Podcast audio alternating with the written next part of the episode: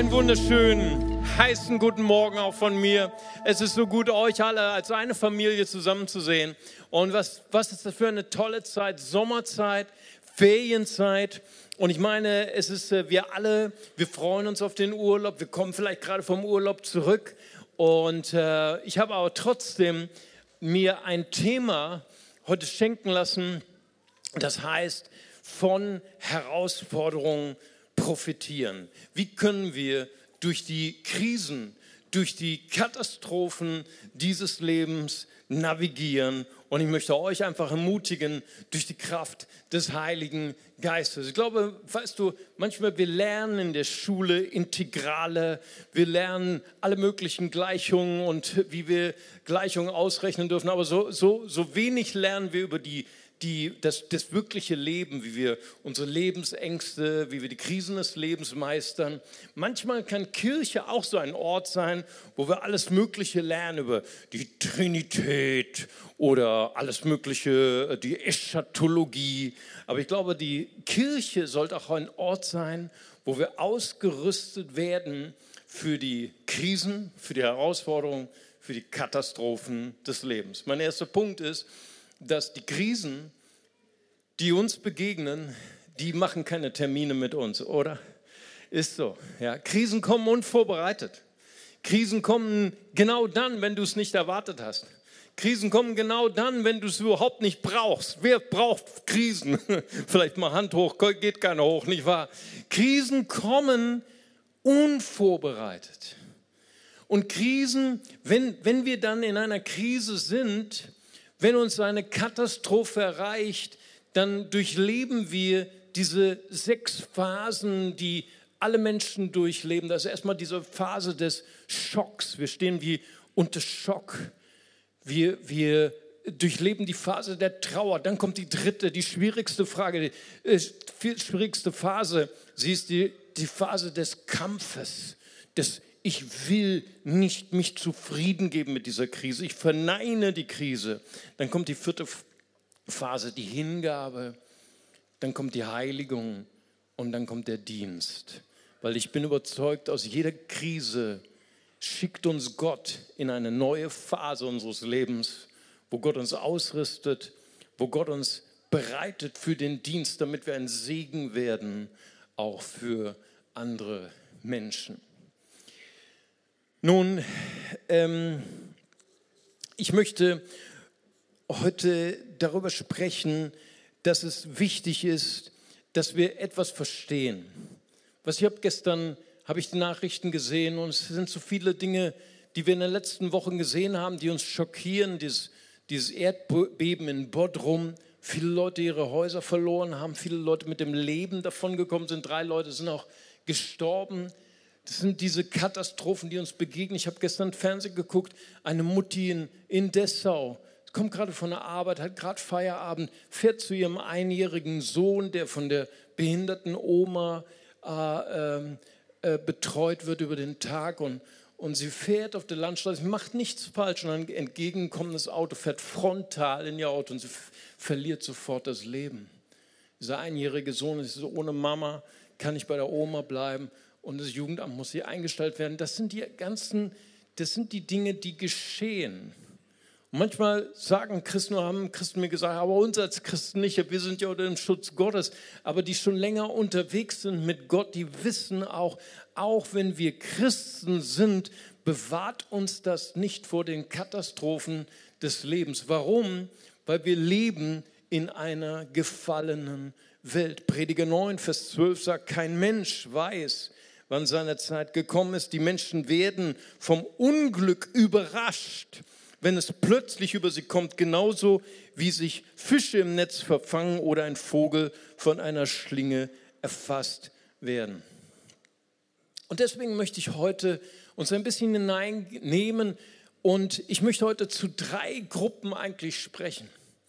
Ich möchte zu denen sprechen, die jemanden kennen, die jemanden kennen, der gerade in einer einer Phase der Krise die vielleicht auch in dieser ersten Phase des Schocks sind.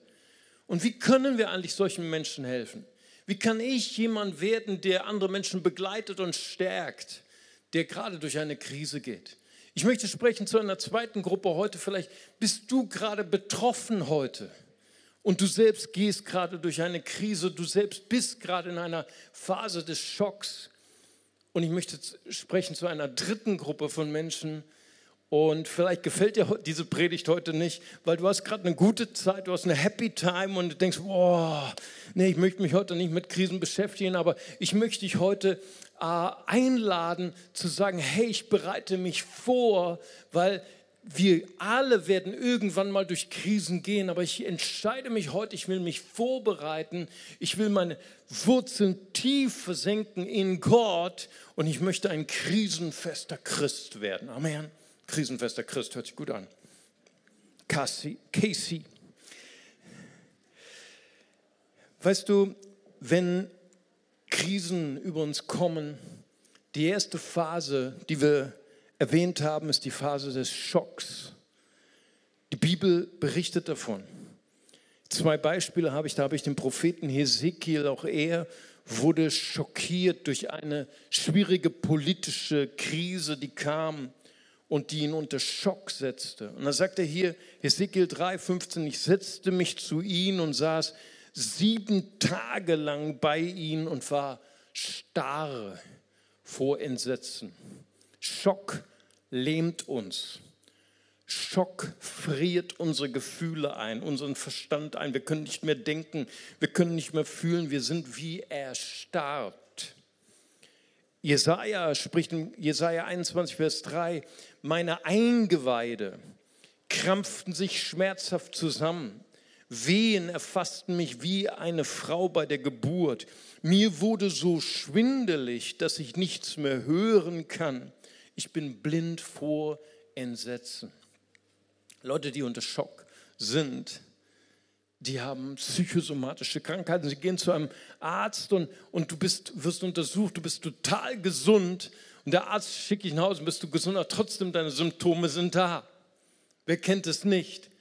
Wenn wir unter Schock sind, wir sind so gelähmt, wir können nichts mehr hören, uns ist schwindelig. Ich kann mich erinnern, 2005, als meine Frau diese Diagnose bekam vom Arzt, unheilbar krank. Sie hatte damals eine äh, Autoimmunerkrankung. Der Arzt hat zu ihr gesagt, du wirst nie wieder, werden sie gesund werden. Und das war wie ein Schock für uns. Alles hat sich zusammengefroren, wir konnten nichts mehr fühlen, ich konnte nichts mehr denken. Das ist das, was Menschen erleben, die diese erste Phase der Krise durch machen. Und ich möchte heute zu der ersten Gruppe sprechen. Wie können wir, wenn wir jemanden kennen, wir haben einen Freund oder wie können wir als Kleingruppe, wie können wir denen helfen, die gerade vielleicht in unserer Kleingruppe oder jemand unserer Freunde, die gerade so eine Phase des Schocks durchleben. Die Bibel ermutigt uns, Galater 6, Vers 2, helft euch gegenseitig bei euren Schwierigkeiten und Problemen, so erfüllt ihr das Gesetz, das wir von Christus haben. Hammer. Einander zu helfen, einander zu unterstützen, einander zu helfen, gerade in der Phase des Schocks, der Krise, ist das Gesetz Christi. Oh, ich wusste gar nicht, dass diese Gemeinde so gesetzlich ist. Was ist das Gesetz Christi? Das Gesetz Christi, wir lesen es in Markus 12, Vers 31. Liebe deinen Nächsten wie dich selbst. Amen. Und vorher kommt noch das Gebot, liebe Gott von deinem ganzen Herzen, mit deinem ganzen Verstand, mit deiner ganzen Kraft. In diesen beiden Geboten sind alle Gebote erfüllt. Das ist das Gesetz Christi. Das ist das, was uns antreiben äh, sollte. Aber weißt du, wenn wir manchmal, und ich bemerke es manchmal auch gerade in Deutschland, bewundere manchmal andere Nationen, die gehen so locker, die sind in, in the move, in the groove. Äh, ich denke manchmal, wir Deutschen, wir, wir fühlen uns manchmal so gehemmt, wenn wir Leute erleben, die in dieser Schocksituation sind. Wir sind so unbeholfen, wir sind so, Ah, es ist, berührt uns peinlich, wir sind gelähmt. Wie können wir eigentlich praktisch unseren Freunden helfen, die sich auf einmal auch so verändert haben, die so in dieser Schockphase sind, wie gelähmt sind? Das kann alles Mögliche sein. Das kann die Diagnose vom Arzt sein, so wie ich und meine Frau das erfahren haben. Das kann eine finanzielle Krise sein, wo wir alles verloren haben, was wir jahrelang gespart haben. Das kann die Verlustsituation sein. Jeden Tag verlieren wir etwas. Vielleicht hast du, bist du gerade in einer Partnerschaftskrise und verlierst deine Ehe, du verlierst den Kontakt zu deinen Kindern, du hast vielleicht einen geliebten Menschen verloren, der in die Ewigkeit abberufen wurde. Das sind alles Schockphasen. Wie können wir solchen Leuten helfen? Das erste ist, besuche ihn, besuche sie. Wenn jemand seinen Job verloren hat, wenn jemand eine schwere Diagnose bekommen hat, dann besuche sie oder ihn, aber halte die Klappe. Amen. Halt die Klappe. Weißt du, du brauchst kein großer Mentor sein, du brauchst kein großer Seelsorger sein, um Menschen beizustehen. Besuche ihn, besuche sie und sei einfach da. Das nennt man den Dienst der Gegenwart. Das ist ein fantastischer Dienst. Du brauchst nichts sagen. Du brauchst nichts raten.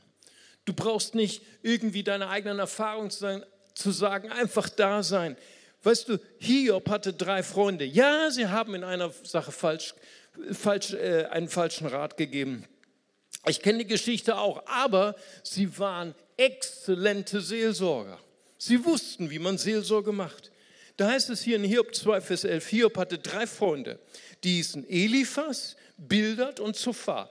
Als sie erfuhren, welches Unglück über ihn hereingebrochen war, beschlossen sie gemeinsam, ihn zu besuchen. Sie brachen aus ihren Heimatorten auf, um Hiob ihre Anteilnahme zu zeigen und ihn zu trösten. Hammer, und sie hielten die Klappe. Sie saßen einfach da, die, der, der Dienst der Gegenwart. Du, ich kannte mal einen Pastor, war ein sehr erfolgreicher Pastor, hatte eine Gemeinde von 1000 Leuten. Aber er hat mir mal erzählt, er sagt, Mario, eine Sache kann ich überhaupt nicht, kann keinen Krankenbesuche. Das ist für mich schrecklich.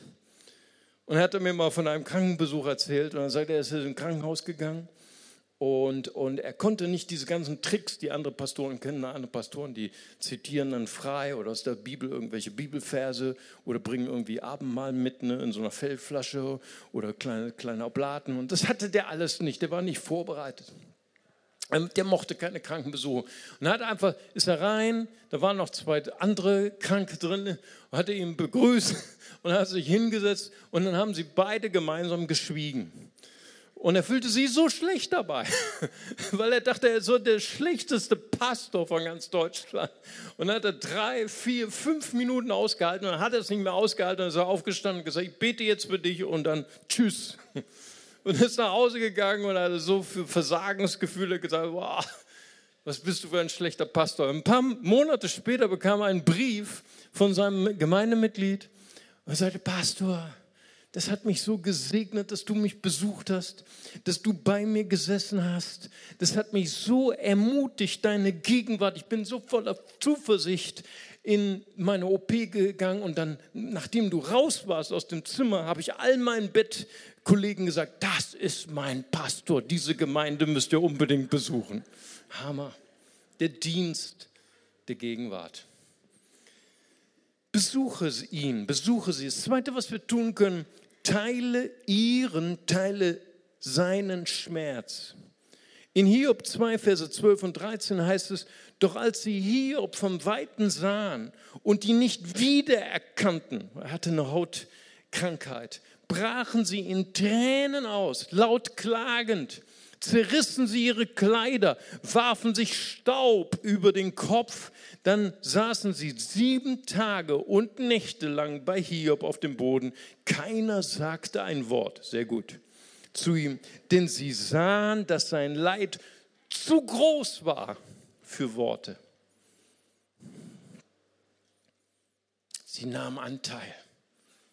Weißt du, dieser Text ist geschrieben im orientalischen Kontext.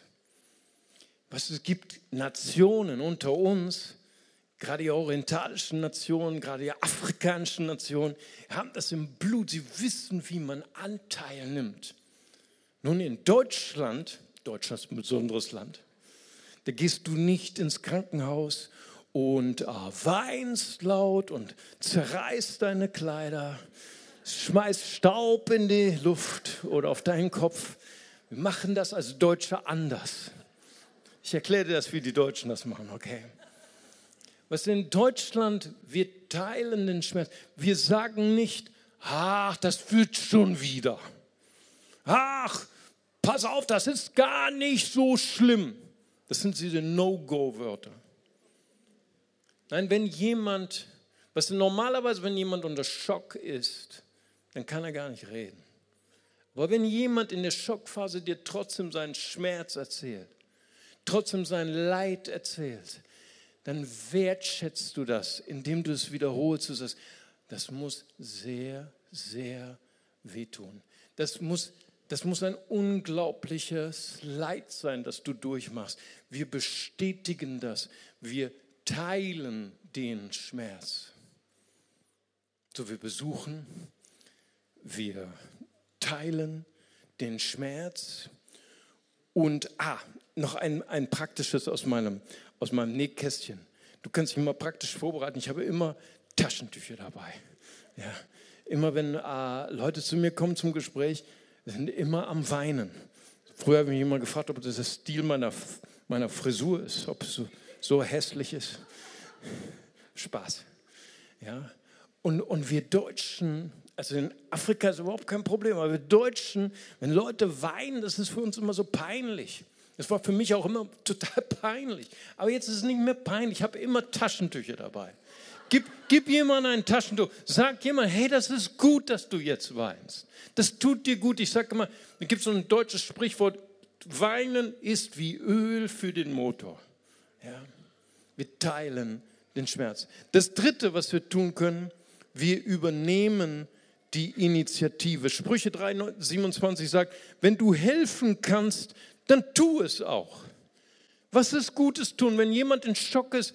Wir bringen ihm vielleicht einfach gekochtes Essen mit für seine Familie. Wir machen ihm den, den Garten, wir kaufen für ihn ein, wir tun etwas Praktisches. Wir machen vielleicht Babysitting für die kleinen Kinder. Wir helfen praktisch. Wir sagen nicht, wenn du mich brauchst, ruf mich an. Die Leute wissen das nicht. Wenn jemand unter Schock steht, sie wissen nicht, was sie brauchen. Wir können zu ihnen gehen, wir können sagen, hey, ich kaufe heute ein, soll ich dir was mitbringen, soll ich Wasser mitbringen, Milch, brauchst du Fleisch, brauchst du andere Lebensmittel? Das sowas können wir fragen. So, das heißt also, es ist so kostbar, dass wir Familie sind. Wenn jemand von deinen Freunden, wenn jemand in einer Kleingruppe leidet, wenn er in einer Krise ist oder unter Schock steht, besuche ihn, besuche sie, teile den Schmerz und übernimm die Initiative. Die zweite Gruppe, zu der ich sprechen möchte, ist die, die gerade jetzt unter Schock stehen. Was kann ich tun, wenn ich diese Phase der Krise durchleide, wenn ich unter Schock stehe? Rufe zu Gott. Rufe ihn an. Ich habe sogar seine Telefonnummer. 5015. Kannst du dein Handy rausholen? Es ist, es ist Spaß. Psalm 50, Vers 15 wenn du in Not bist, rufe mich an und ich werde dich retten und du wirst mich preisen. Amen. Preis dem Herrn. Ihr kennt diesen Witz, ne? wo, wo der Papst in, in uh, Rom ist und der Oberrabbiner von Jerusalem stattet ihn mal einen Besuch ab. Und, und uh, der Papst führt ihn in sein Büro und da ist dieses rote Telefon und der Papst sagt, hier ist das Telefon direkt zu Gott. Direkt möchtest du mal telefonieren? ist aber sehr teuer, aber ich bezahle für dich. Okay, der Oberrabbiner telefoniert. Und dann nächstes Jahr kommt der Papst zum äh, Oberrabbiner nach Jerusalem. Und der Oberrabbiner führt in sein Büro und dann ist da dieses rote Telefon. Und der Oberrabbiner sagt, Herr, Herr Papst, möchten Sie auch mal telefonieren? Oh, ja wirklich, ist aber sehr teuer, oder? Nee, nee, ist Ortstarif.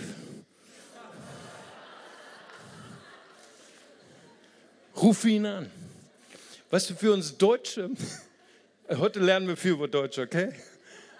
Für uns Deutsche ist es manchmal schwierig, Weil viele von uns, hey, wir machen keine stille Zeit, wir beten nicht jeden Tag, wir lesen nicht in der Bibel, wir sind manchmal grottenschlecht, was stille Zeit angeht. Und wenn wir dann in eine Krise kommen, wenn wir dann in eine Not kommen, dann können wir das nicht annehmen. Wir können dann nicht zum Herrn rufen, weil wir denken, wow, ich habe die ganze Woche, mein ganzes Leben lang keine stille Zeit, habe nicht zu Gott geredet und jetzt, wo ich Not habe, soll ich zu Gott reden. Ey, habe ich nicht verdient, das ist ein deutsches Denken, okay? Aber ich möchte dich ermutigen, weißt du, ich glaube, das ist ein falscher Gedanke. Hier steht, rufe mich an in der Not, und ich will dich retten und du wirst mich ehren. Wusstest du, dass du Gott ehrst, wenn du ihn um Hilfe bittest? Amen. Weißt du, wenn meine Kinder mich anrufen und sagen, Papa, ich brauche deine Hilfe, ich fühle mich geehrt als Vater.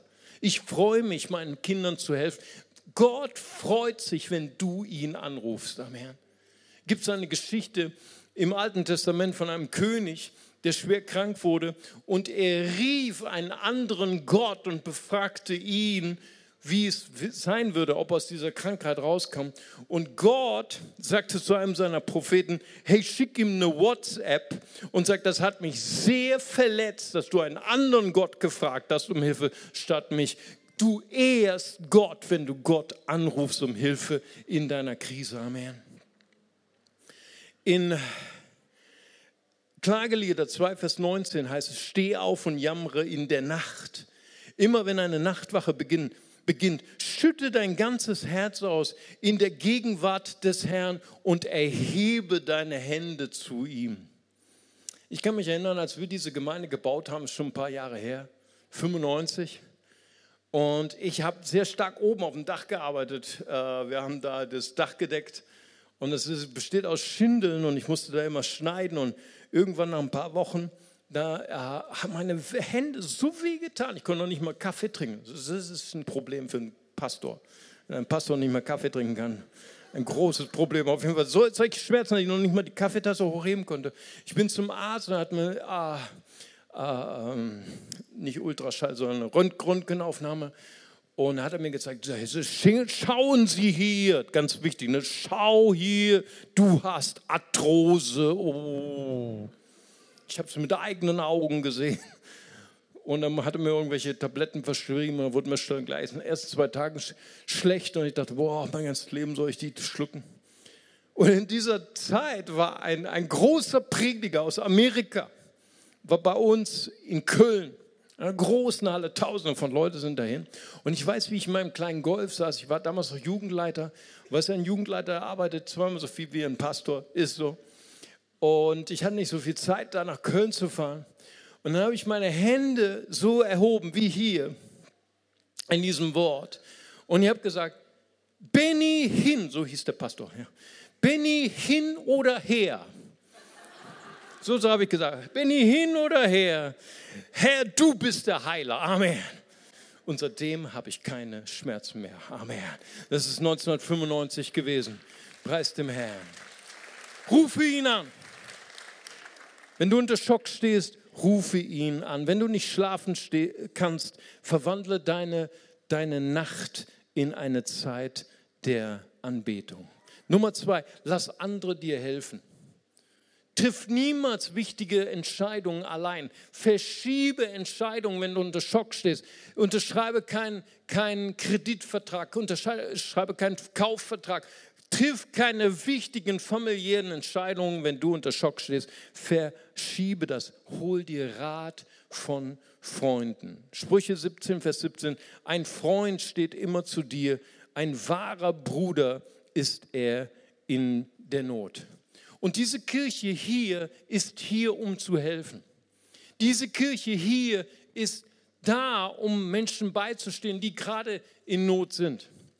Es geht leider nicht mehr, dass alle zum Pastor, Pastor, gehen können, dann würde der Pastor gar nicht mehr schlafen. Aber es gibt Seelsorger, die viel, viel besser sind als der Pastor. Und ich möchte dich ermutigen, wenn du heute hier bist und du bist gerade in einer Krise, du bist gerade unter einer Schocksituation, geh doch nachher zum Infopunkt und sage, ich brauche Mentoring, ich brauche Seelsorge, ich brauche Freunde.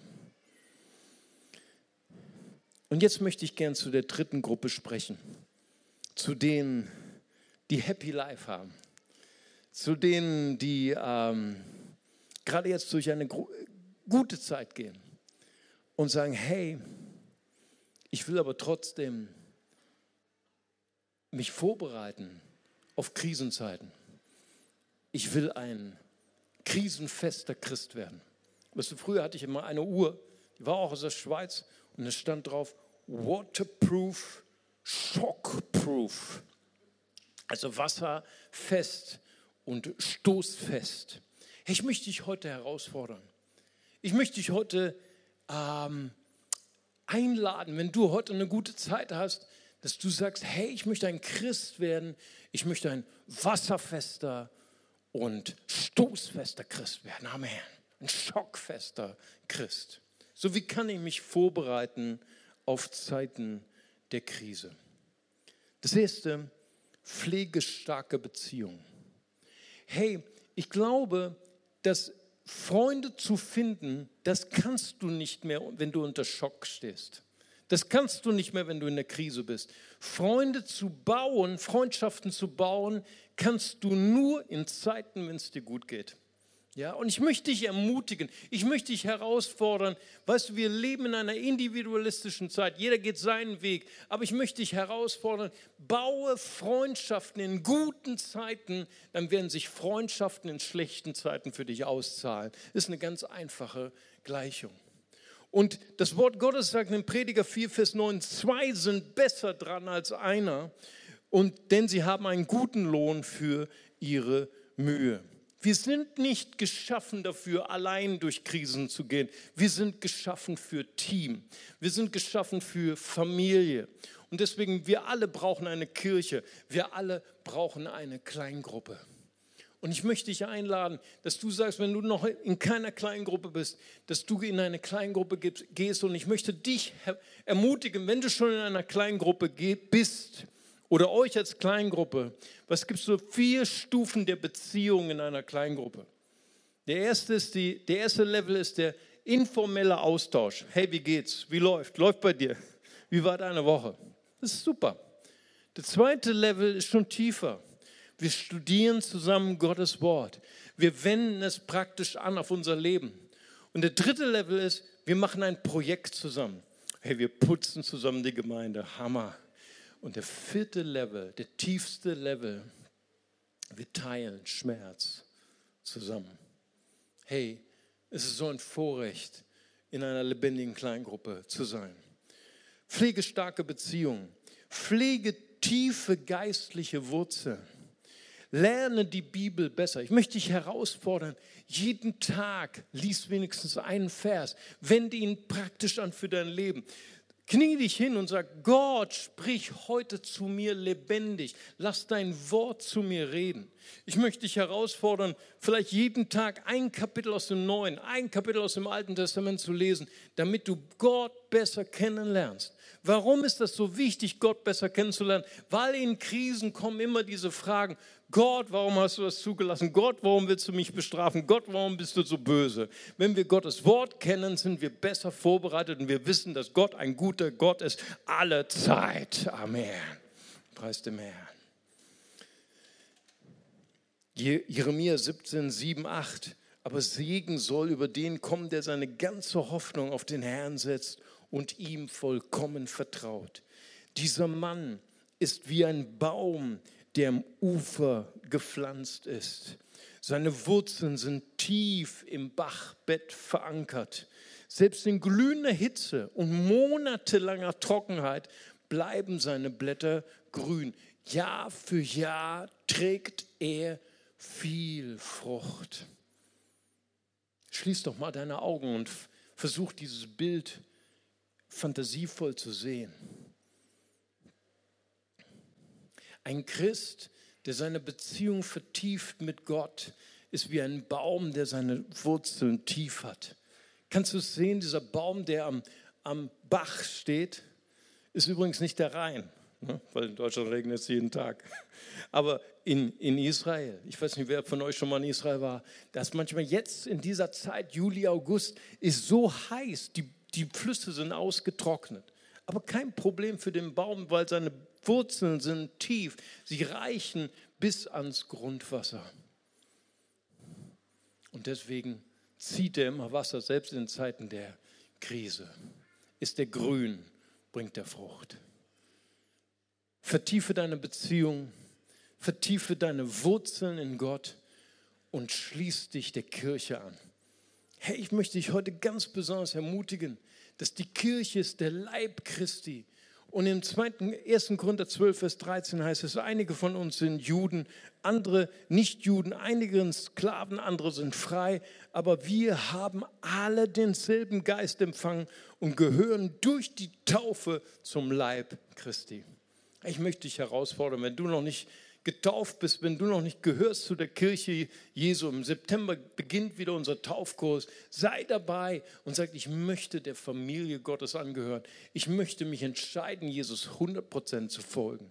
Ich möchte mich vorbereiten, ein stoßfester, ein wasserfester Christ zu sein. Und meine letzte Geschichte. Also wir haben ja, das habt ihr sicher auch alle gefeiert, ne? Wir haben ja jetzt am Dienstag Geburtstag gefeiert am 18. Juli. Das war die Geburtsstunde der Lithografie. Ne? Habt ihr auch alle gefeiert, nicht wahr? 211 Jahre Lithografie in Deutschland. Ja, ich habe euch sogar ein Buch. Ja, hier ist äh, das Bild dazu. Was ist die Lithografie? Das ist der sogenannte Steinpressdruck. Ja, die Lithografie war ein unglaublicher technischer Fortschritt zur sogenannten Kupferstich. Früher wurde sehr aufwendig, sehr teuer, aber auch sehr qualitativ minderwertig gedruckt, Kupferstich. Und Alois Senefelder, so hieß dieser Mann, hat die Lithografie erfunden. Und weißt du, wie es passiert ist? Er war kein Handwerker, er war kein Drucker, er war Musiker. Er war professioneller Musiker. Er hat Lieder geschrieben, er war Schriftsteller, er war Komponist, aber bei ihm lief nicht. Auf Deutsch gesagt, er war pleite. Ja, er konnte seine Lieder nicht verkaufen. Ähm, äh, das war zu aufwendig, zu kostenintensiv, äh, äh, seine Lieder zu drucken. Und so ist er im Regen, ne, so ist es, wenn Menschen depressiv sind, die gehen im Regen spazieren, nicht in der Sonne ist im Regen durch einen Wald gelaufen und dann sah er, wie zufälligerweise ein Blatt auf einen Kreidestein gefallen ist und wie dieses Blatt sich ziemlich genau abgefärbt hat auf diesen Kreidestein. Und das war die Geburtssekunde der Lithografie. Er hat dann äh, mit Kreidesteinen sieben, acht Jahre experimentiert, mit vielen Rückschlägen, mit vielen äh, ähm, Misserfolgen. Und dann hat er die Lithografie erfunden. Er hat erstmal für sich selbst ein eigenes Problem gelöst. Er hat kostengünstig seine Notenblätter und Liedblätter äh, äh, äh, vervielfältigt und verkaufen können. Das war sein persönlicher Erfolg. Aber er hat auch den technischen Fortschritt für Deutschland im 19. Jahrhundert, heute haben wir keine Lithografie mehr, aber im 19. Jahrhundert war das der erste Farbdruck. Und das hat erfunden Alois Senefelder. Warum hat er es erfunden? Weil er in einer tiefen Krise stand, in einem tiefen Pleite. Und ich glaube, und ich glaube, ich soll das heute sagen, jede Krise, jeder Schock hat einen Samen der Hoffnung in sich, dass dieser Schock dazu dienen kann, nicht nur dich selber vorwärts zu bringen, sondern auch andere Menschen zu segnen. Amen. Lass uns zusammen unsere Augen schließen und ich möchte gerne, dass wir noch zusammen beten. Vater, von ganzem Herzen möchte ich dir danken, Herr, für diese kostbaren Menschen heute Morgen, Herr. Danke, Herr, dass wir als Familie zusammen hier sein dürfen, Herr. Vater, und ich möchte dir danken, Herr, für all diese drei Gruppen, Herr, für die ich heute gesprochen habe, zu denen du heute gesprochen hast, Herr, dass du uns fähig machst, Menschen zu werden, die Trost spenden. Dass du, wenn wir selber betroffen sind, Herr, dass du uns tröstest, dass du uns stärkst. Vater, ich bete aber für die, denen es gerade gut geht, Herr, die eine wunderschöne Phase durchmachen in ihrem Glaubensleben Mach uns stoßfest, mach uns schockfest. Lass unsere Wurzeln tief gehen in dir.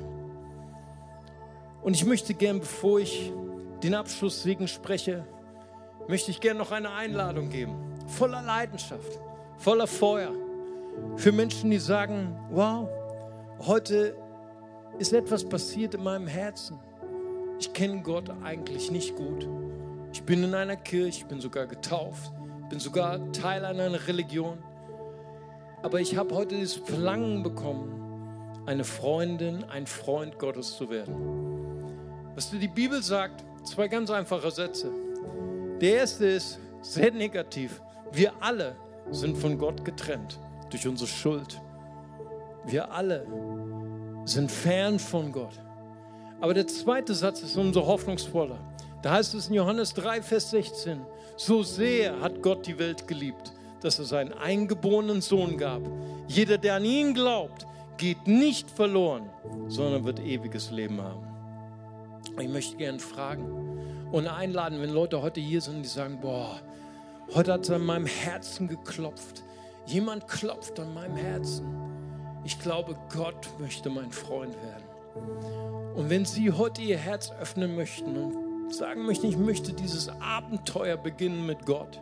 Ich möchte mit Gott durch mein Leben gehen. Ich möchte mit Gott durch die guten Zeiten und durch die Krisenzeiten gehen. Ich möchte Jesus nachfolgen. Ich möchte, dass er mir meine Sünde, meine Schuld vergibt. Dann heben Sie doch gerade jetzt Ihre Hand, so wie ich das gerade mache, als ein Zeichen für Gott und ich würde gerne für Sie beten. Ist jemand hier? Dann heben Sie ganz kurz Ihre Hand. Ich würde gerne für Sie beten. Jesus. Preis sei dir. Danke, Vater Gott. Halleluja. Ich warte noch einen Moment, so dass die auch von der Übersetzung es rüberbringen können. Danke, Jesus. Halleluja, Jesus. Jemand sagt, heute ist mein Tag, heute möchte ich mich entscheiden für Jesus Christus. Ich möchte ihn bitten, dass er mir meine Schuld vergibt. Ich möchte heute eine Nachfolgerin, ein Nachfolger Jesu werden. Dann heben Sie einfach ganz kurz Ihre Hand. Ich würde gern für Sie beten. Danke, Herr. Halleluja. Lass uns so ein ganz einfaches Gebet jetzt zusammen beten als ganze Gemeindefamilie und die vom Beamer-Team werden dieses ganz einfache Gebet an die Wand werfen und wir beten das zusammen. Und wir sagen zusammen laut, Vater im Himmel, Vater im Himmel. Danke, dass du mich liebst. Danke, dass du mich liebst. Danke, dass du dich für mich entschieden hast. Danke, dass du dich für mich entschieden hast. Herr Jesus Christus, Herr Jesus Christus, du bist für mich gestorben und auferstanden. du bist für mich gestorben und auferstanden. Vergib mir meine Schuld. Vergib mir meine Schuld. Ich wähle dich jetzt Ich wähle dich jetzt als meinen Retter und Herrn. als meinen Retter und Herrn. Dir will ich folgen. Dir will ich folgen. Amen. Amen. Preis dem Herrn. Und wenn jemand diese Entscheidung getroffen hat in seinem Herzen, ganz still, und er möchte diese Entscheidung festmachen, dann dürfen Sie gleich am Ende des Gottesdienstes hier die Treppen raufgehen. Zu meiner Rechten, ganz oben, ist die Next Step Blanche. Das sind meine Freunde und die möchten gerne mit Ihnen noch ein Gespräch führen und Ihnen gerne noch was schenken. Und jetzt möchte ich gerne noch den, den Abschlusssegen sprechen. Vater, ich möchte dir danken, Herr, für meine Freunde, Herr. Ich möchte danken für meine Familie. Danke, dass wir Familie sind, Herr. Dass du uns vorbereitest, Menschen zu werden, die anderen beistehen können, ganz praktisch, die durch eine Phase des Schocks gehen, durch eine Phase der Krise. Vater, das ist vielleicht so schwierig für den einen oder anderen von uns, aber wir sagen, Herr, lasst uns wirkliche Freundinnen und Freunde werden. Und wenn du sagst, ich möchte heute einfach die Berührung Gottes haben, ich möchte, dass Gott mich vorbereitet für diesen Dienst des Trostes, ich möchte auch so ein Freund von Hiob werden. Ich weiß, ich brauche gar nicht so viel zu leisten, ich brauche einfach nur den Dienst der Gegenwart. Dann steh einfach auf deinem Platz und sag, hier bin ich Herr. Ich möchte gern jemand sein, der eine Freundin, ein Freund ist für Menschen, die gerade durch eine Phase der Krise gehen. Ich möchte ein Teil sein dieser Gemeinde, dass wir die Hand reichen für Leute, die durch Krisen gehen. Geh- Steh einfach auf an deinem Platz und sag, Herr, berühre mich. hier bin ich, stelle mein Leben dir zur Verfügung.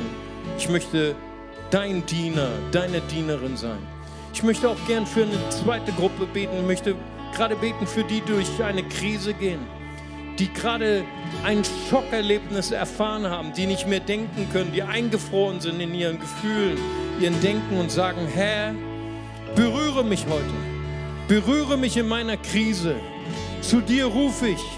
Steh doch auch auf an deinem Platz, wenn du eine Berührung brauchst. Danke, Jesus.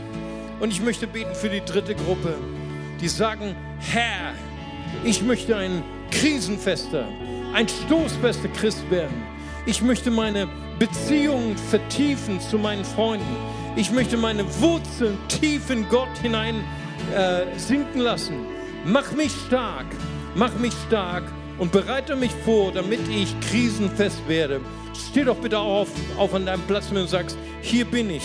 Ich möchte meine Beziehung vertiefen zu Gott.